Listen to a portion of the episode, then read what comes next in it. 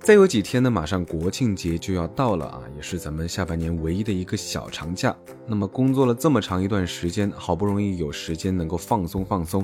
是不是你们也跟大江一样，早已按耐不住，想去看平时没有空看的电影，想去见好久没有见的老朋友，也或者是去想了好久的旅游地玩耍了呢？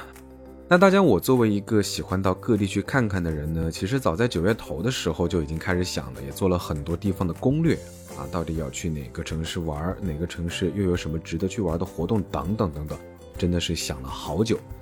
直到最近呢，才订好了去贵州的机票。啊，像大家这种有选择困难症的人呢，啊，就是非得做很多很多的事前准备，才能够安心去玩。啊，说实话，有的时候还是蛮累的。嗯，那么你们呢？啊，接下来的几天打算去哪里走走呢？啊，如果还没有想好的人，不妨大江就今天在节目里面讲一讲往年国庆出游的故事，说不定可以给你们带来一些旅游灵感。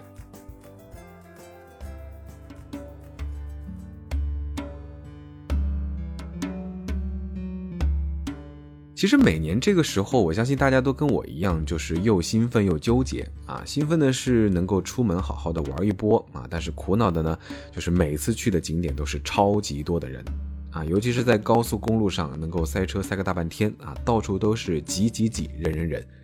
像几年前我跟朋友去了安徽黄山啊，真的是人多到爆炸，光是上山就已经举步维艰了啊，基本上是走一步停一步。下午两点开始登山啊，直到晚上七点左右才看到了迎客松，当时天都已经非常的昏暗了。走了这么长的时间的路啊，加上人又多，显得非常的嘈杂。所以呢，只是匆匆的拍了几张照片之后，又继续往光明顶的方向走。最后呢，又是花了两个多小时才完成了第一天的登山计划啊！那躺在山上民宿里的时候，啊，那个腿真的是疼得直打颤，完全瘫在床上动都不想动。那第二天呢，也是早早的就起床到达观看日出的地方，啊，去的时候也已经都站满了人，下脚的位置都没有啊！实在是没办法，只好在扶手旁边找了一个位置坐着等。结果呢？由于当天的天气不是很好啊，整个山上都是雾气很大，等了两个多小时也没见到太阳啊，非常的可惜。那么下山的时候呢，我们是没有选择缆车，而是徒步爬下去。去过的人都知道啊，那里的路途真的是非常的陡峭，有些路段呢又陡又窄，防护措施也不是非常的完善，再加上人多啊，挤得基本上是肩膀擦着肩膀，从上往下看真的是非常吓人。所以大家基本上都是全程啊蹲着爬下来，现在想想还是有一点点危险，有一点点刺激。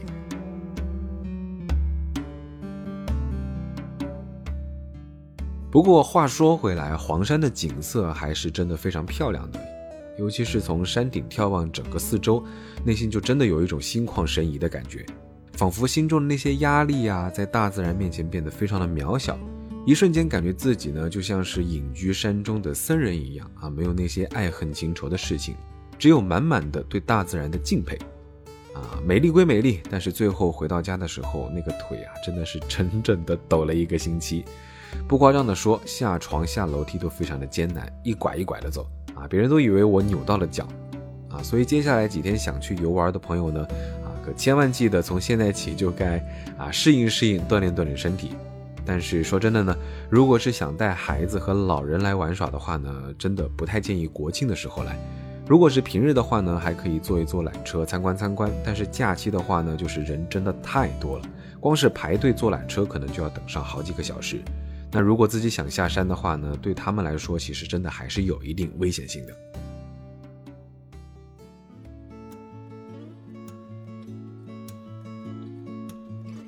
旅游的时候呢，其实我说实话，真的并不是想要去看一些著名的景点，或者说参观名人故居或者拜访寺庙。有的时候呢，也会跟朋友去到一些游乐园玩耍，或者是看看展览啊，提升提升艺术细胞。这些事情呢，也都能很好的放松心情啊，一起创造美好的回忆。啊，记得有一年国庆的时候，我跟朋友们去了三亚的亚特兰蒂斯水世界玩，啊，里面真的是各种刺激好玩的活动都有。尤其是其中一个叫做“放手一搏”的游乐设施，当初看到整个高高的楼，真的是吓得直摇头啊！无奈被朋友生拉硬拽的带着上去。玩的过程呢，整个人是一直在放声的尖叫啊，下来之后呢，还有一些腿软。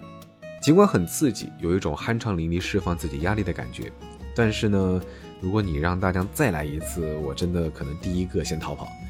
因为整个设施的角度真的非常的陡啊，接近于垂直。我那个时候站在透明的发射舱里面，紧张的几乎只能听到自己的心跳声。正当我往下看的时候呢，突然之间脚下的板子就被收了回去，啊，结果就以自由落体的方式往下掉，速度真的是非常的快。跟其他游乐场的那种自由落体机呢，其实还是有一点点像啊，还没回过神来就已经到达了下面的出口。短短的几秒钟之内啊，人生的跑马灯真的是在眼前飞速的飞过啊，所以这种刺激的活动呢，说实话还真的不太适合像大家这种胆子比较小的人游玩啊，更推荐那种热爱极限运动的朋友们啊，别看它没有多长的距离，说不定你也会跟我一样吓得双脚直哆嗦。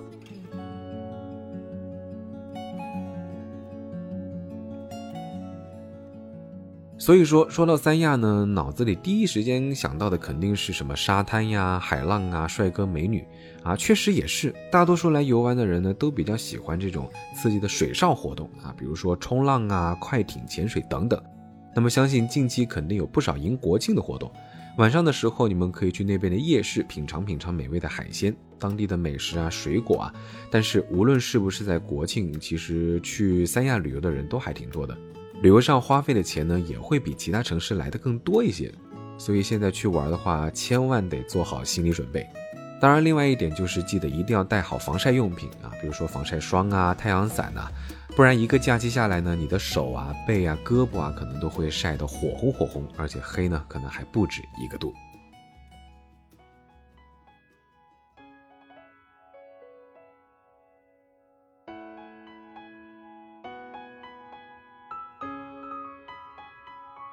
那有的时候坐飞机、坐高铁啊，烦了、腻了的话，其实大家也会邀上两三个好友一起自驾出去游玩，不用赶时间，想什么时候出发就什么时候出发。那路上累了的话，就在服务区里休息一会儿啊，不会有那种紧迫的时间压力感。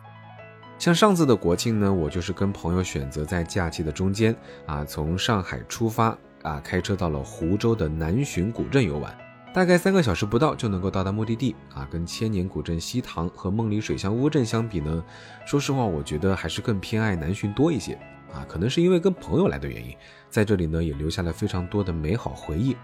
白天在古镇里面晃晃悠悠，吃着他们有名的双椒面；晚上再跟朋友们坐在民宿的门口啊，喝喝小酒，看着人来人往的街道，说实话非常开心啊。等到人群都散去的时候呢，又有一种宁静的感觉。加上老房子里面有很多当地居民在居住，所以呢，其实又增加了一种生活的气息。河水倒映着灯光，让美丽的夜晚显得不那么的单调。然后配上各种雾气，真的有一种仙境的感觉。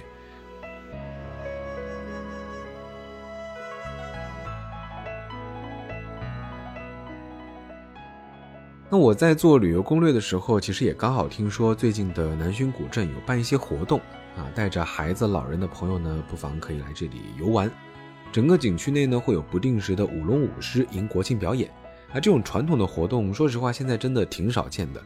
像我小的时候呢，基本上只会在庙宇啊，或者是过年的期间才能看到。这么多年没见，啊，说实话，还挺想再看一看这种现在新的民俗文化。啊，反倒会给我一种眼前一亮的感觉，让我回想起像很多小时候的一些故事。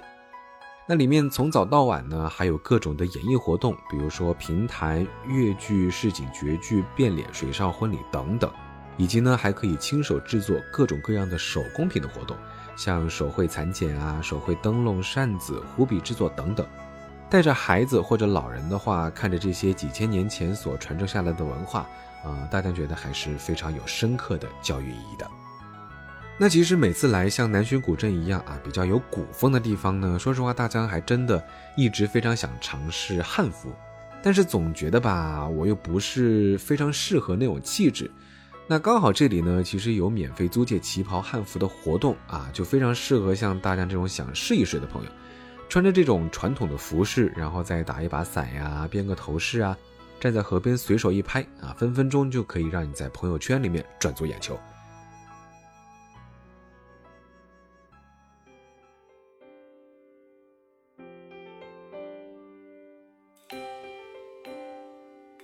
然在这边你也不用担心没得吃，跟很多的老街一样，这里呢到处都是不同的美食。但其中，说实话，让大家这个吃货最感兴趣的呢，就是十月一号晚上在南溪街上的长街宴活动啊！长长的宴席从街道的头一直摆到尾，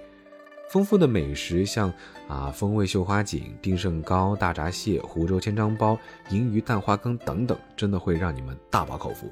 那么二号到五号再来玩的人呢，可以在虾客大会会场继续品尝。环绕型的宴席呢，又跟第一天不一样啊！这种围坐在一起吃顿饭已经是非常少见了，那也是互相拉近彼此距离的活动啊，非常的难能可贵。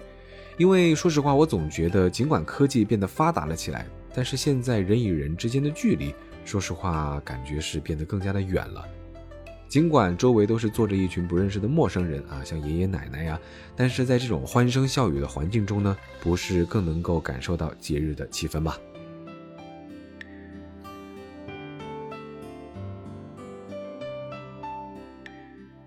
所以呢，其实出来旅游啊，不一定非要去赶那种行程啊，每个景点都看。像在南浔古镇里面走走停停，重新感受这些充满特色的民间活动，吃吃小吃，做做手工，看看表演也是非常好的。当然，不光只是这样，一号到三号期间呢，晚上在南浔大剧院还有《寻梦江南》的音乐剧演出，绘声绘影的将南浔的历史呈现在你面前。那种灯光啊、传统服饰啊等等等等，这种精彩的表演一定会让你印象深刻。好了，那说到这儿呢，其实咱们本期的行走的背包就要告一段落了。那以上其实也是大家近几年觉得比较啊好玩、印象深刻的旅游的地方，也希望可以给听众们带来一些旅游上的灵感。那无论这个假期是想在家里躺上个三天三夜，跟朋友们看看电影、喝喝小酒、吃着晚饭，还是说想出门旅游放松放松压力。只要能随着自己的心情过得开心，珍惜眼前，都是非常好的选择。那当然，如果你们做了什么样的旅行攻略，那也不如在下方的评论区里面分享出来给啊大江，或者说给其他的朋友们参考参考。那我们下期节目再见喽，拜了个拜。